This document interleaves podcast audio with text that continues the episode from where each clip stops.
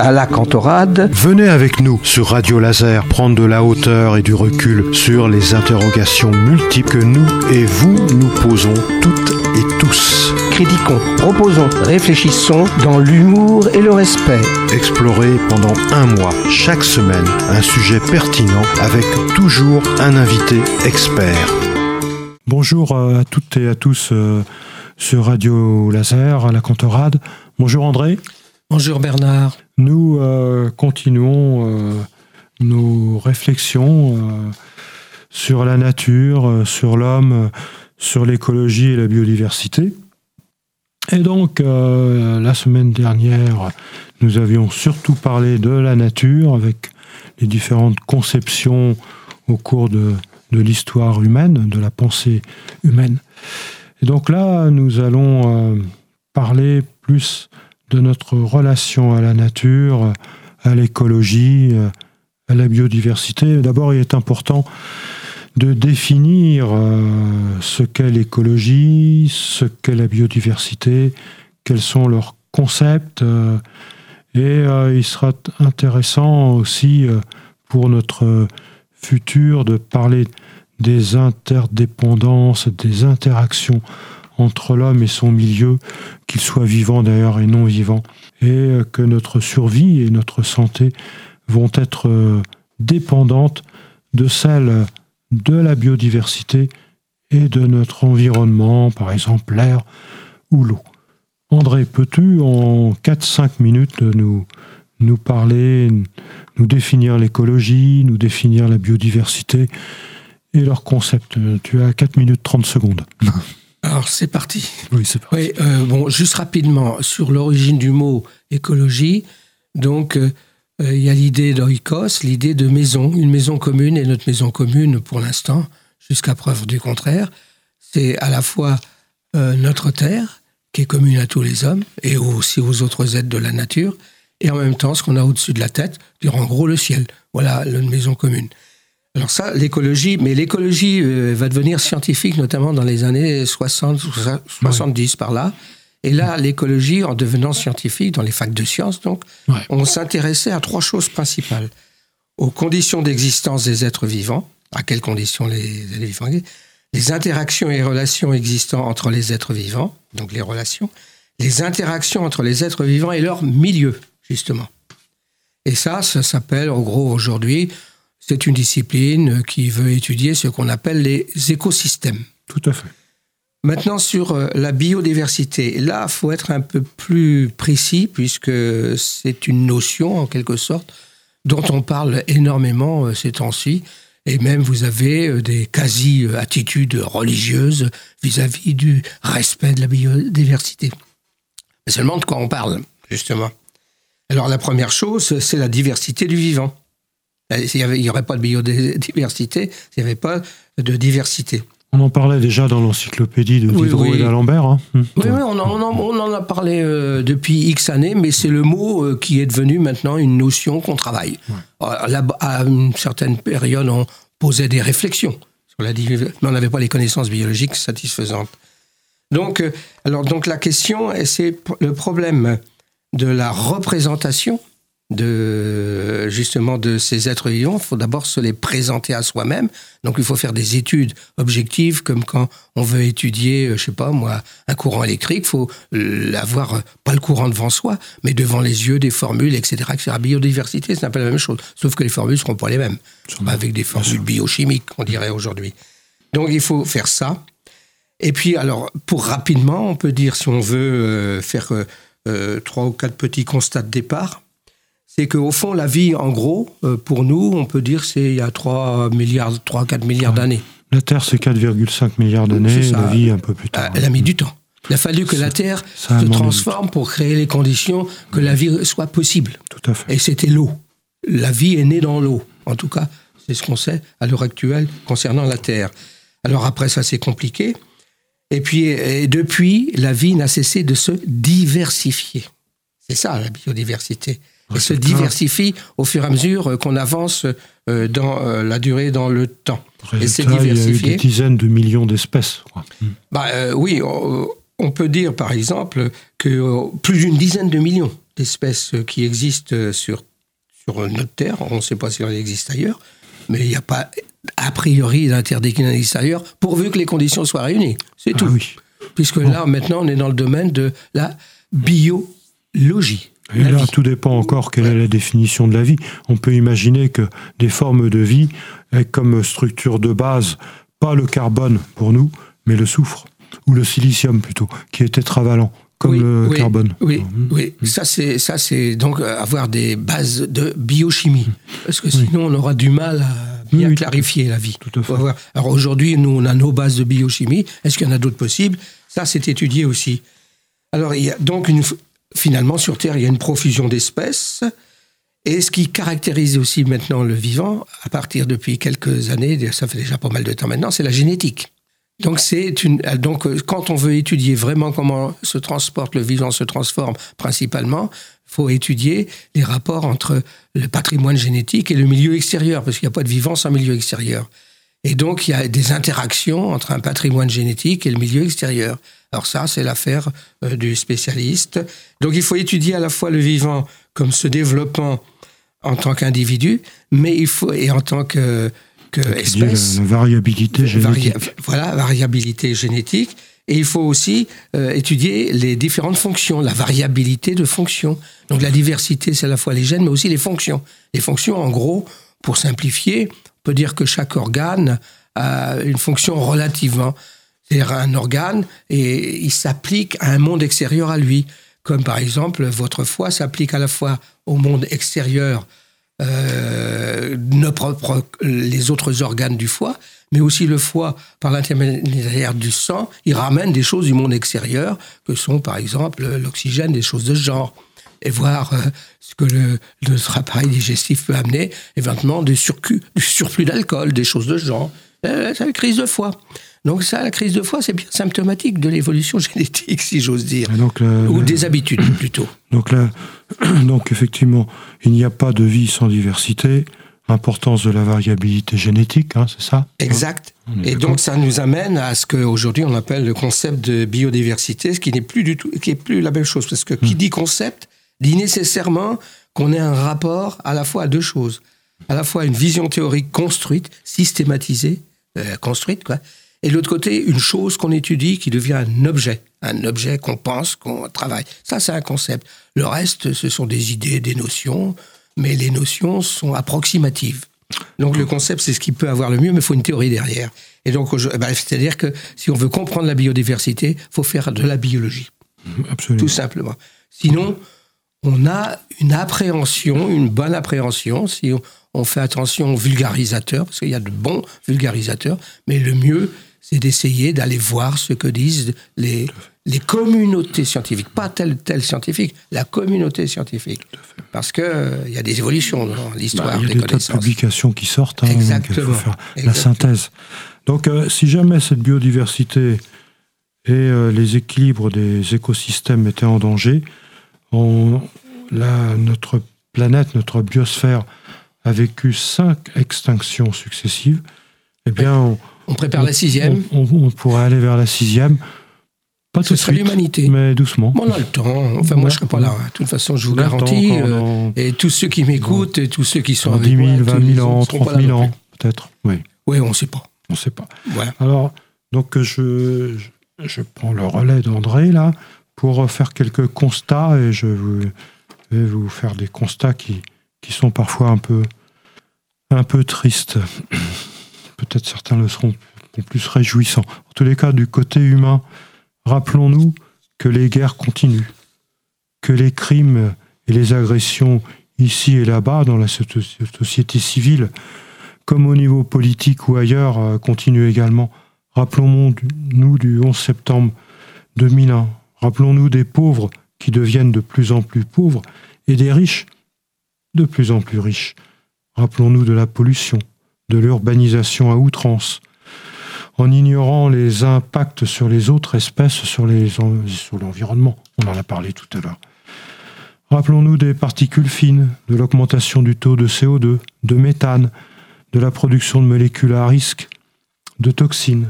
Rappelons-nous euh, de l'acidification des océans, qui est une réalité actuellement. D'ailleurs, les, coraux blanchissent et les poissons en souffrent. Rappelons-nous que l'on risque une augmentation du niveau de la mer du fait de quoi? Eh Bien du fait du réchauffement climatique, euh, faisant qu'il y a une fonte de la glaciaire.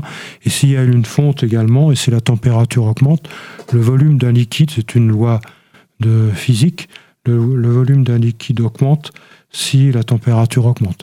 Et donc tout ceci va contribuer. Ou la pression diminue. Oui, ça aussi. Mais pour l'instant, on n'a pas entendu parler de la pression qui diminue. La pression de l'atmosphère en général. Mais bon. Autre aspect également, euh, la surpêche, la désertification, les déforestations. Et euh, l'exploitation irrespectueuse des ressources, on a parlé de la surpêche, des ressources animales, des recherches irraisonnées. Les crises économiques, on en a eu plusieurs. On a eu celle de 29, on a eu celle de 2008. Et là, euh, peut-être qu'on en approche. Euh, hein. les inégalités euh, plus que persistantes, hein, avec des salaires de certains PDG qui sont à 30 millions d'euros par mois, alors qu'un employé, il a hein, pas grand-chose. et donc tout ça peut contribuer au fait, avec les, le continent de plastique qui existe, je dirais, je lisais dans un reportage récent que peut-être que dans 20 ou 30 000 ans, est-ce que nous, on sera encore là? Pas sûr. Si on observait des sédimentations dans les, dans les mers, dans, au fond des mers, on observerait des couches de nouveaux sédiments. Ce seraient des sédiments de plastique, comme on a des sédiments de calcaire ou d'autres euh, roches, de nouvelles roches, des roches en plastique en quelque sorte. Et donc, euh, est-ce que l'on est rentré dans une nouvelle ère géologique que l'on appelle l'anthropocène? Encore, on, on, encore, encore, on en parle encore régulièrement. Non, nous parlons, parlons encore de la, de la santé, de l'école, du logement, de l'alimentation, du racisme, des fake news, des théories du complot. Enfin, on a beaucoup de choses qui, ne peuvent que nous inquiéter. Et euh, peut-être qu'au bout du compte, euh, je parle au niveau social, euh, avec des intérêts financiers, le nationalisme qui monte, le protectionnisme. peut-être qu'au bout du compte, ce sont les pauvres qui vont, comme souvent, en subir les conséquences. Ça, c'est du côté humain. Après, je viendrai au, côté biosphère, mais je t'en prie. Non, juste, je rajouterai tout simplement ce sont les euh, c'est pas la biodiversité ça, c'est la diversité humaine dans ses cultures et civilisations. avec ce sont des problèmes civilisationnels. Les conséquences que ça a. Voilà. Et donc on a, on a vu donc euh, tout l'aspect biosphère euh, donc, qui, qui, pouvait se produire, tout l'aspect aussi, toutes les conséquences sur l'environnement non vivant, hein, les taux de CO2, le méthane, l'exploitation excessive des ressources naturelles, la pollution de la terre et de la mer. Là, actuellement, dans l'eau, on a un problème, par exemple, au niveau des, stations d'épuration, à savoir que tous les médicaments que l'on prend, ils ne sont pas arrêtés au niveau des stations d'épuration. Ils sont libérés dans, dans la mer, dans les rivières. Les molécules. Les molécules. Et ça veut dire qu'on a remarqué que ça joue sur, euh, sur les poissons sur la, sur la faune. Et peut-être aussi chez l'homme. Hein, on peut se poser des questions sur des, des stérilités qui pourraient apparaître, puisqu'elles passent au niveau de l'eau du, du, robinet également. Donc on est en train de... De, de tuer le monde dans lequel on vit. Voilà, d'avoir des destructions qui, qui s'annoncent. Et donc, quelque part, on pourrait dire que si euh, les autres espèces sont en danger, eh bien la nôtre l'est aussi. Elle l'est ah. peut-être parce qu'on rend c'est ça la biodiversité finalement. C'est le fait qu'on vit dans un monde qui est relativement clos. Donc au bout d'un certain temps, quand une action vient à détruire ou à modifier quelque chose du, monde dans lequel on est, ça modifie aussi les comportements de certains êtres dans ce monde-là. Dans le monde de l'eau, bah, c'est les poissons. Dans le monde de l'air, les oiseaux. Dans le monde de la terre, les vers de terre, les... tout ce qu'on veut. Le traitement de la terre aujourd'hui est souvent euh, agrochimique. Et, la chimie, aujourd'hui, on a fait de gros progrès en connaissances, mais surtout en technique. Donc il vaut mieux utiliser la terre comme support plutôt que la terre elle-même avec ses qualités. En bref, euh, ne, pas oublier que nous sommes en interaction permanente avec euh, les autres espèces, y compris les micro-organismes. Notre organisme lui-même est, farci de bactéries. C'est un milieu, bien sûr. plein de là-dedans y compris les virus. C'est les virus qui sont à la frontière de la vie. Et les virus, ont, malheureusement, quelque part, on le vit avec la Covid-19 actuellement. Et quelque part, aimer la vie, euh, c'est la protéger et ce n'est pas ignorer peut-être ce que l'on a trop fait ces derniers temps. Ce n'est pas ignorer ce qui n'est pas humain. Et ça, on a peut-être beaucoup de choses à corriger. En bref, bien penser que nous ne sommes pas seuls, nous ne sommes pas la seule espèce sur Terre et nous ne sommes pas le centre de la nature ni celui de l'univers. On en avait parlé déjà d'ailleurs la, dernière fois. Nous ne sommes pas comme maîtres et possesseurs de la nature. Est-ce que tu as des choses à ajouter, André Vas-y, vas-y. Juste 30 secondes. Donc la proposition de Descartes comme maître et possesseur de la nature, faut bien comprendre le comme. Il y a deux manières de le comme. Le comme. Il y a celui qui se dit, ben, c'est comme si j'étais le maître, donc je fais le maître. Ça, c'est l'humanité euh, héritière euh, de tas de, de monocultures, si j'ose dire, ou pour pas parler de monothéisme. Hein. Donc, euh, je dois me donc la nature est pour moi. Point. Pas pour les autres, mais pour moi. Il y a des idéologies comme ça dominantes dans certains pays du monde et qui, dans certains pays du monde, c'est même plus que dominant. Mais est-ce qu'il était conscient de ça, Descartes? Oui, sûrement. Le fait qu'il est mis comme. Pense, enfin, le fait qu'il est mis comme. Mais il faut, faut, se mettre un peu dans le contexte de l'époque. Le nombre d'habitants sur Terre, le nombre de techniques qu'on possédait, etc., c'était surtout du travail manuel ou du travail artisanal. Donc ça n'avait pas des impacts. Et puis alors, il y avait combien d'habitants en France à l'époque? Je sais pas, moi, peut-être une, dizaine de millions d'habitants. Ben, ah oui. On est 65, 70 millions d'habitants. On a démarré à 200. Peut-être même pas 10 millions d'habitants. Il ne faut pas oublier aussi les hein. catastrophes qui existaient à l'époque. Les épidémies, la peste. Et puis, il ne faut pas oublier qu'on en a eu une belle aussi. La, en, 14, avant la guerre, euh, pendant oui, dans cette période-là. 1920. Oui, la, comment ça s'appelle? La grippe espagnole. Oui, c'était 1920. Qui n'était pas espagnole d'ailleurs. Cette manière de désigner euh, une maladie par le nom du pays d'origine d'où vient euh, éventuellement euh, le microbe, comme s'il y avait des microbes, entre guillemets, qui étaient d'une nationalité. Mais ça, c'est une invention humaine, ça. On n'a jamais eu un, microbe français, ça n'existe pas. Ah, peut-être un microbe breton. Va-t'en savoir. Alors, ne, pas oublier, comme c'est à travers ce que disait Hubert Rive et d'autres, que nous faisons, pas que, pas que Hubert d'ailleurs, nous faisons partie intégrante de tout ce qui vit, mais aussi de tout ce qui ne vit pas. Ça, ça me paraît. Bah, ça fait partie de nos conditions. Absolument.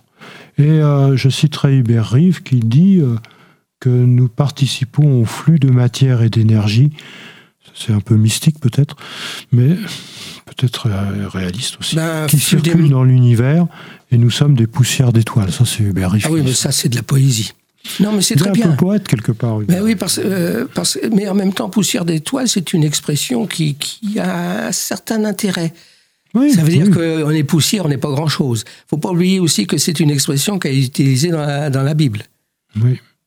la poussière. L'homme est poussière, Pascal aussi. Oui, euh, tout à fait. Enfin, on ne dit pas tout à fait ça, mais. Alors peut-être qu'on oublie aussi que si certains chaînons du vivant actuel disparaissent, que même que certains aspects du non-vivant, viennent à, faillir ou à disparaître, nous risquons nous-mêmes de faillir un jour ou de disparaître. Mais je suis pas sûr qu'on ait encore bien cette conscience aiguë. Elle commence à apparaître hein, quand même. Oui. il y a un problème qui, que, dont tu sous-entends ici, c'est le problème du temps. Le temps vécu, la temporalité. Est-ce que le temps presse? Ben, C'est nous qui pressons les choses parce que on veut, on est des, des, gens qui avons une vision dans l'instant, dans le présent. Et, et puis on imite les gens qui possèdent. Donc on veut posséder, on a un regard qui est tourné non pas vers la nature, ni vers le monde dans lequel on est, ni vers les autres. On a un regard qui est tourné vers les consommateurs. Et donc, si tel autre a telle chose, moi je le veux aussi. Bon, en gros, c'est ce qui fait marcher hmm. l'économie euh, classique. Hein. Je veux ce que l'autre veut. Oh, oh, c'est ce que le désir du désir de l'autre, comme disait Hegel. En bref, est-ce que l'on ne doit pas, pour, euh, pour, protéger la biosphère et la biodiversité, euh, mettre en place certains essayent, mais vraiment presque l'officialiser, une sorte d'éthique de la biosphère et de la biodiversité. Mais comment et dans quelles conditions? Oui, il y, a Michel, euh, oui, c'est Michel Serres qui, dans un de ses ouvrages, je ne sais plus lequel, il parlait justement des droits, des droits de la nature. Oui. Il disait que, au fond, on ne connaît que les droits des hommes et de certains animaux qui nous sont considérés un peu comme familiers, auxquels on est habitué, les animaux qui ont été domestiqués il y a des millions d'années. Donc il y aurait une sorte de droit. Alors le problème, et ça c'est un problème complexe, parce que la notion de droit est une notion finalement morale, Oui. c'est-à-dire qui concerne les mœurs. Comme si la nature pouvait avoir des mœurs. Non, ça veut dire les droits de la nature, en fait, ça veut Les dire mœurs, chez ça lui. ça c'est- s'applique à c'est- l'être humain, hein, les Oui, mais les droits de la nature, ça correspondrait aux devoirs qu'on a vis-à-vis de la nature. Parce qu'il n'y a pas de droit sans devoir. Oui. Qui a un droit Si j'ai un droit, c'est que l'autre a un devoir pour moi. Donc si, si l'autre a des droits, c'est c'est que j'ai des devoirs euh, pour lui. Bon, quoique, on a considéré On oublie parfois, souvent ça. euh, par exemple au Moyen Âge, on jugeait des, on jugeait des porcs. Oui, mais... On euh, leur considérait, on pouvait les faire passer en justice quelque part. Oui, mais veut dire c'était une forme de considérait des reconnaissance. droits euh, quelque part. Ben, C'était une forme de reconnaissance, Ouais. comme ces êtres vivants, eh ben, ils, ils faisaient partie de notre famille, Ouais. d'une certaine manière, de Eh la oui. famille humaine. Eh Ils oui. étaient dans la famille humaine. Bon, certes, un, un peu frappés de temps en temps, et même mangés souvent, Ça mais euh, c'est autre chose. C'est ce qu'aujourd'hui, euh, si on regarde l'industrie euh, de l'animal, il faudrait pas tomber dans l'excès inverse de croire que, éventuellement, d'une certaine manière, le porc, le, chien, le chat, est un système de conscience du monde comme nous. Ils ont peut-être une conscience naïve, primaire, primitive de représentation du monde, mais pas de représentation d'eux-mêmes dans le monde à travers les objets techniques. Ils n'ont même pas de vêtements. Alors, est-ce qu'il faut aller vers une, euh, vers une écologie et euh, une- un respect de la biodiversité euh, euh, raisonné et raisonnable Euh, Est-ce qu'il faut se donner des, des limites et quelles limites Euh, Ça, ça va pas être facile à. Non, d'autant plus que derrière les mots raisonner, raisonnable, on ne sait pas toujours ce qu'on met. Ouais. Quelque chose de, de, de raisonné, c'est quelque chose plutôt de rationnel.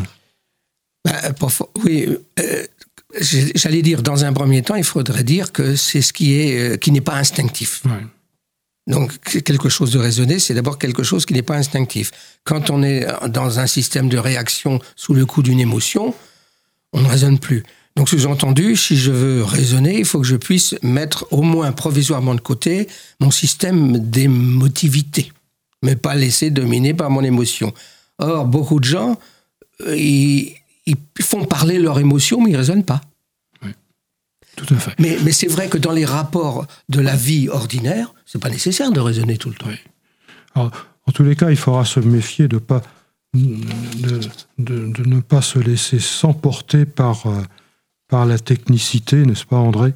Euh, Parce que euh, si l'on est emporté par euh, l'idéologie technicienne, on peut peut-être encore oublier qu'il faut re- respecter euh, la biosphère et la biodiversité. Qu'est-ce qu'on met dans le mot respecter? Ah bah ça, Ben voilà. Respecter, en tout cas, c'est euh, considérer que l'on ne va pas. Finalement, on raisonne un peu par rapport à nous, mais par rapport à la nature. En tout cas, qu'on ne va pas la détruire, quoi. Oui, c'est vrai. Respecter quelqu'un, ça veut dire euh, ne pas essayer de, de le détruire par une attaque quelconque, Voilà. euh, qu'elle soit verbale, physique ou Tout à autre. fait. Donc ça. ça, ça veut dire, et pour finir Ne notre. pas détruire, Ne respecter. pas détruire, voilà. Ça veut dire, pour finir notre chronique. Ça ne veut pas euh, dire ne pas utiliser. Oui, oui, oui. Ça veut dire maîtrise- maîtriser au mieux, en tout cas. Mm. Donc, arrêt de toute pollution, changement du fonctionnement de notre société. C'est tout un vaste programme. C'est pas, c'est pas le sujet d'aujourd'hui, mais changer le fonctionnement de notre société au niveau de l'économie, au niveau de la production, au niveau de la croissance. Est-ce est-ce qu'il faut de la croissance et quelle croissance Consommer sans gaspiller, recycler.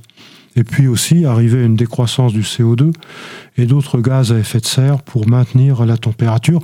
Maintenant, on sait que la température, c'est irrémédiable. Les cas, il nous semble, elle a augmenté de 1,5 degré Celsius Moyenne. avant, en moyenne par rapport à, avec, à avant l'ère industrielle. C'est ça, comme tu disais pré- préalablement, dans le même temps, l'eau monte. Voilà. Et aussi le rétablissement des niches écologiques. Euh, construire à outrance peut en soi être un risque. Ben, ça pose un problème quand même réel. Oui. Parce que les lieux où les hommes peuvent habituer euh, de manière correcte pour se tenir correctement ne sont pas si nombreux que ça finalement. Non. Et donc, euh, on voit bien, par exemple, que les hommes se sont, ont développé leur, leur puissance humaine, en quelque sorte, Et eh en- ben, euh, au- au- autour des fleuves, et en autour de plus, l'eau. en plus, si la mer monte, Ben voilà. si l'eau- les niveaux Ben de voilà, euh, montent, Paris, euh, à sous la mer monte. euh, bon, euh, en- en le mieux, c'est de vivre sur le mont Arafat, comme dans la Bible, Oui, oui, oui. On retourne au, au Caucase, dans au le monde Caucase. biblique.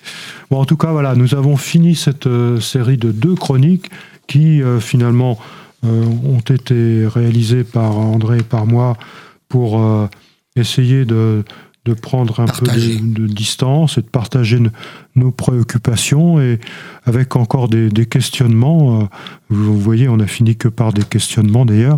Euh, André et moi vous mettrons aussi euh, quelques suggestions de bouquins, de livres sur le site de Radio Laser que vous pourrez éventuellement consulter dans, dans les bonnes bibliothèques qu'on ne manque pas manque à pas. Rennes et aussi même à Guichen, Oui, et même ailleurs. même ailleurs. Et bien même ailleurs. Enfin, Même ailleurs. On vous souhaite à toutes et à tous un, un bon week-end et dans une semaine, on parlera, eh ben on, on vous dira pas, on parlera avec un spécialiste d'une frontière bien particulière. Voilà, on vous souhaite à toutes et à tous un bon week-end. Au revoir euh, André. Allez, au revoir. Au revoir, au revoir.